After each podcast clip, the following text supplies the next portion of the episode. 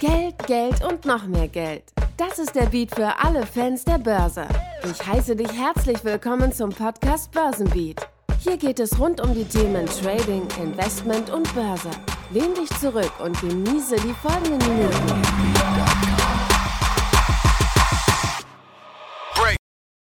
Wenn du aus Berlin kommen würdest, würdest du dir jetzt wahrscheinlich denken, na mal kicken, was das hier gibt, ich bin mal gespannt. Und wenn du nicht aus Berlin kommst, dann fragst du dich wahrscheinlich ganz einfach, worum geht es in diesem Podcast und was wird mich erwarten? Ich glaube, das Intro hat es eigentlich schon verraten. Die Themen hier sind Trading, Börse und Investments.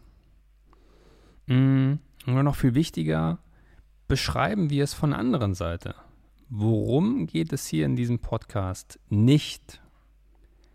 Es geht hier nicht darum, dir klar machen zu wollen, wie du aus 10 Euro 30.000 Euro machst. Es geht hier auch nicht darum, dir zu zeigen, wie du über Nacht reich wirst. Wir suchen ja auch nicht den heiligen Gral, um schnell und um sicher und ganz ohne Risiko reich zu werden. Ganz ehrlich, es gibt genug andere Akteure da draußen, die dir das weismachen wollen, dass wir mit einer WhatsApp-Gruppe, zwei, drei Trading-Signalen ganz schnell und ganz viel Geld verdienen wollen. Wenn du genau das haben möchtest, dann wirst du den Weg schon zu den anderen finden. Wenn du, wenn du das hören möchtest, wenn du selbst noch dran glaubst, dann ist das vollkommen in Ordnung. Aber wir wollen uns hier viel mehr, ja, einfach mit der Realität beschäftigen. Worauf kommt es wirklich an beim Trading oder beim Investieren an der Börse? Wie kann ich nebenberuflich anfangen und irgendwann zu 100% von der Börse leben? Welche Software benötige ich? Wo liegen die Stolperfallen? Wie sollten deine ersten Schritte sein? Und noch viel interessanter, wie sollten Schritt 10 und 11 aussehen? Wenn ich persönlich mir Videos ansehe oder Bücher durchlese oder Fachartikel oder andere Podcasts höre, dann ist es für mich persönlich immer sehr interessant oder wichtig, ähm, den Background von, von dem Herausgeber, von dem Autor oder der Autorin zu kennen. Da frage ich mich immer, ist die Person aus meiner Sicht eigentlich ausreichend qualifiziert? Ist es ein Theoretiker oder ein Macher? Will die Person mir nur erzählen, was sie selbst nur aus der Theorie kennt? Ist die Person auch oft genug hingefallen und, noch viel wichtiger, auch einmal mehr wieder aufgestanden? Ich muss ganz ehrlich sagen, ob ich für dich, ob ich in deinen Augen berechtigt bin, über das Thema zu sprechen, das kann ich dir nicht sagen.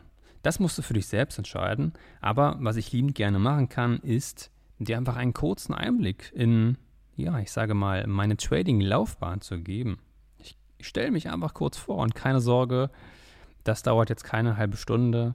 Ähm, wenn es euch interessiert, dann gibt es gerne später eine ausführlichere Vorstellung und ein paar weitere Einblicke. Aber das belassen wir heute für, fürs Erste. Also relativ einfach. Wer bin ich? Was mache ich?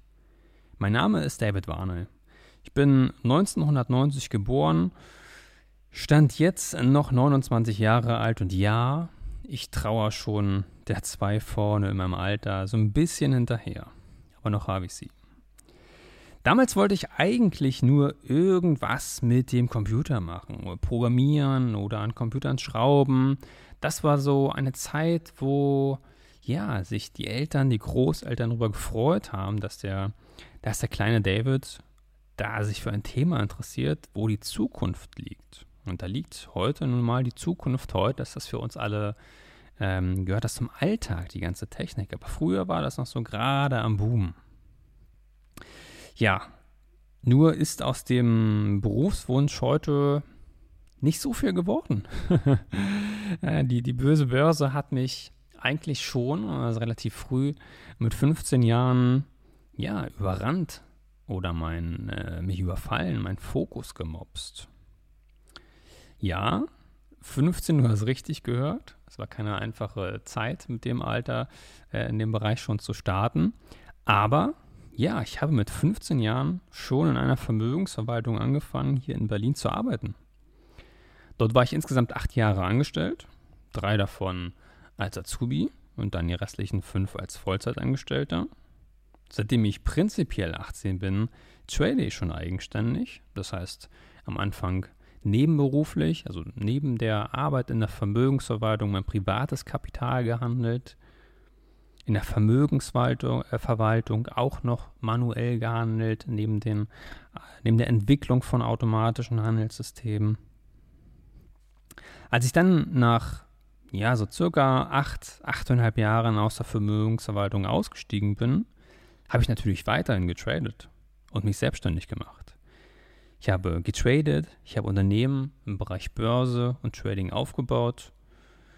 Oder worum es mir jetzt eigentlich geht, kurz gesagt, jeder einzelne Euro, den ich bisher verdient habe, stammt von der Börse.